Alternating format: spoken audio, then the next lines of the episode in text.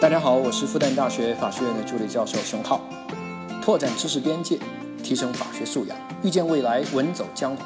来到屌丝法学，你就是法学达人。你好，欢迎来到在喜马拉雅独家播出的《屌丝法学》，我是你的老同学志新。最近婚姻法讲的有点多，有同学就反映，平常都不敢当着家人的面听，要偷偷的听，生怕家人怀疑，就好像他要密谋什么似的。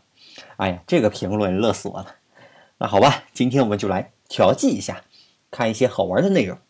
那大家看到我这个标题啊，哈，大概会知道我会说的是诈骗罪的相关内容。有这么一句话是这么说的：在当今中国，如果你要是没被诈骗过，那你的人生都是不完整的。嗯，我就有被诈骗过，而且是被诈骗成功。这个之后我们再讲啊。顺着这句话，我们来看这样一条热搜上的新闻。那。中国新闻网啊，它是这么写的：说某九零后小伙因为沉迷网络赌博，负债累累，于是呢就产生了一些坏心思。看来这个宣传戒赌任重而道远哈，咱们以前也宣传过一些。好，继续哈。然后小伙呢就在网上找这个生财之道，于是就逛这个百度贴吧，逛着逛着就发现贴吧里面居然有那么多失恋的女孩啊。他们都好想挽回自己的男朋友的感情啊，于是呢，小伙敏锐的市场嗅觉就闻到了商机。大家可能不知道哈，这个情感挽回，哎，这方面的市场需求那是有多大？有兴趣，你可以在喜马拉雅或者抖音上面，你搜索“情感挽回”四个字，哇，内容之丰富啊，超过你的想象。当然，别人都是采用劝导、心理学套路啊等等之类的方法。次一点的呢，整一点鸡汤啊，顶多也是卖一点课程而已，不算过分。但小伙这个思维就比较独特，他谎称自己是一名法师，可以施法挽回感情。那法金五千元，零压一万元，事成之后退还零押的钱啊，只收五千。说白了就是诚信经营，童叟无欺。小伙呢？就靠着这样的经营方式，居然骗到了二十四万，你敢信？好，新闻媒体到这里就完了。但媒体的关键点是，被骗的多数都是女大学生。那潜台词意思就是说啊，你看你们这些大学生啊，都那么高的素质的人才了，还那么愚昧，那么愚蠢啊，这种当都会上，是吧？就差不多就是这个意思。那记者呢，过于强调大学生这个意思哈，我觉得过了点。其实我觉得吧，只要骗子啊真心想出手，骗大学生啊比骗老年人并没有难太多。不对大学生下手，主要原因啊，我觉得是因为大学生手上的钱没有老年人多。那常规呢骗老年人，主要利用了老年人对疾病啊这个恐惧，然后对这个养生啊迫切的需求。跟老年人说这些啊，理疗仪如何高科技彻底根治糖尿病啊，什么净化器净化的水彻底消灭高血压啊，等等之类，是吧？就用这点套路。然后呢，花好几万买了一堆没用的机器设备，是吧？就跟春晚葛优演的那个骗子，是吧？弄个床垫骗潘长江睡高科技床垫还能长个儿，是吧？差不多。那我们家其实我妈就买了一堆这样乱七八糟的各种理疗仪啊、治疗仪啊、净化器啊等等乱七八糟的东西。那我们呢也别嘲笑老年人啊，交了智商税什么的了。其实别说老年人了，别说大学生了啊，就连我们这样的社会老司机啊，你真要跟我说一个什么什么创业项目前景非常好，现在正在种子轮的融资，红杉资本合同都签了，马上就要进去了，红杉资本。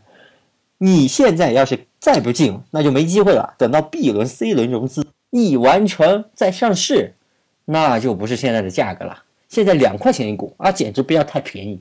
赶紧花两万块钱入个股，简单的啊。到时候一上市，溢价三百倍，那就六百万呀，哥们儿。然后摆出一堆啊伪造的什么资料，乱七八糟，哎，增加说服力。我要是那个闲钱哈，说不定我还真会给这两万块钱，是吧？到时候人卷钱跑路是吧？骗了我两万，你就说这骗术高明吗？也不见得有多高明，是吧？但是这个方法哈，就已经骗了无数的人了。我跟你说，而且哈，这些上当的群体那可都是有知识、有社会阅历的中年男性哟。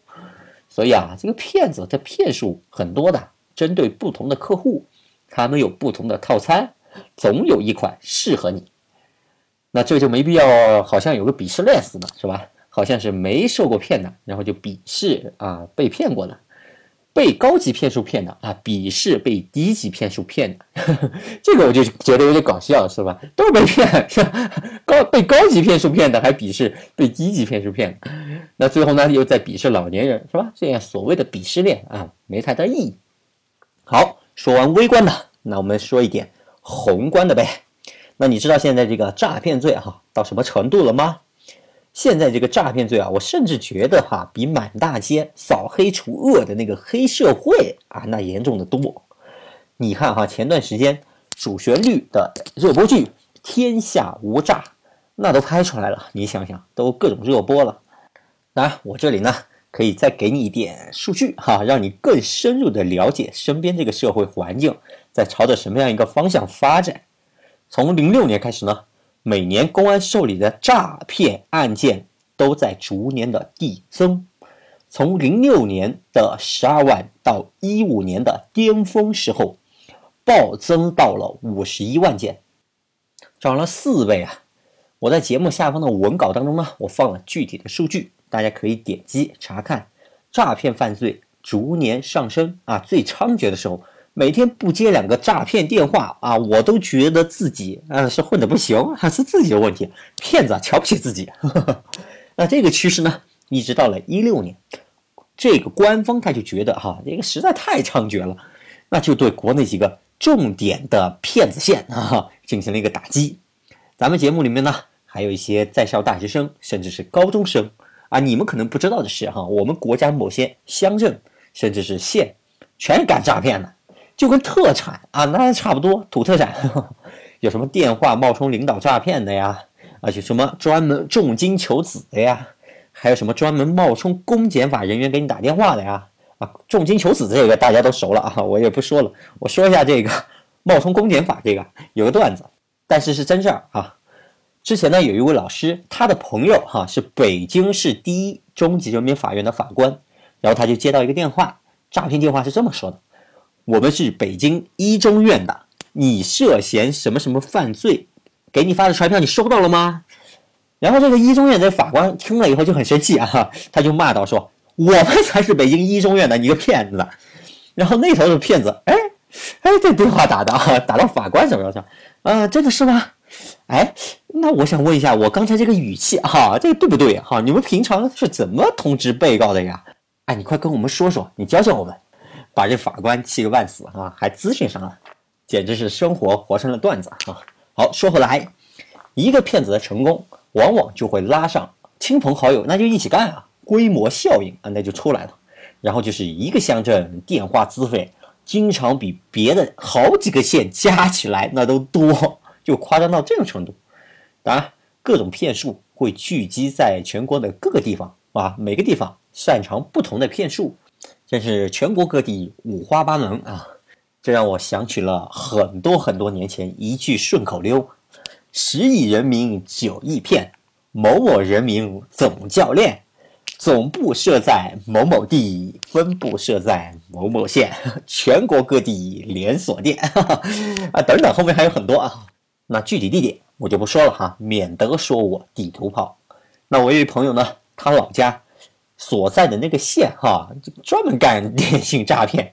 据他说，他们那儿的老百姓哈，那并不觉得电信诈骗那是犯罪行为，就是一个普通的正常的职业而已，对不对？你看人家价值观。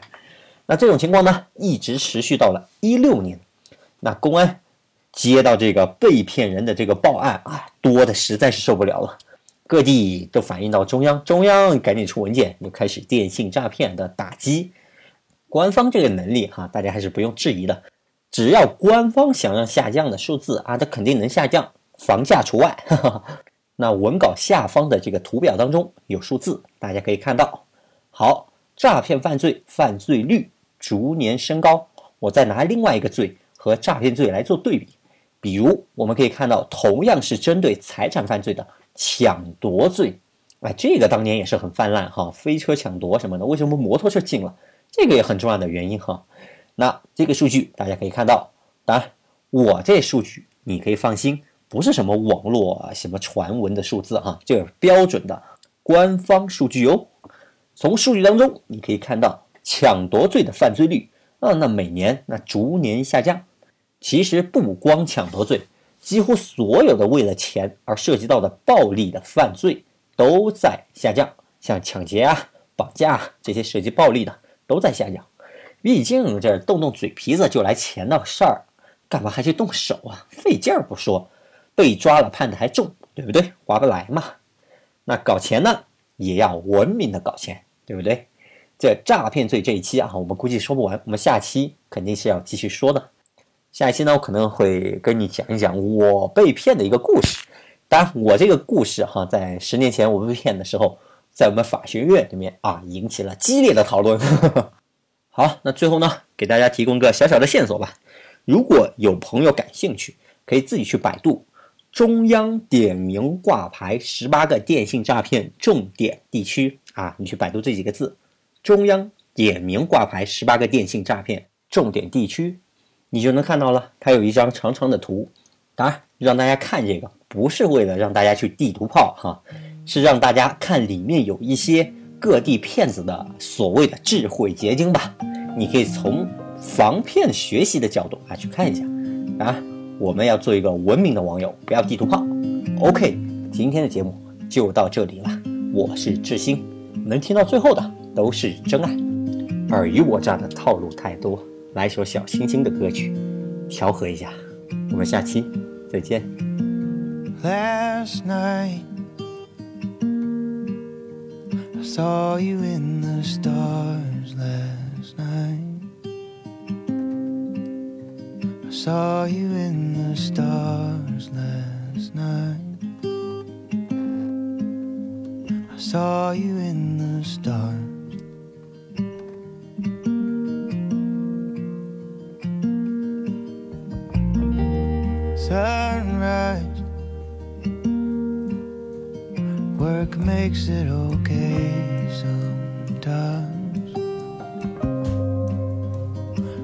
Makes it okay sometimes.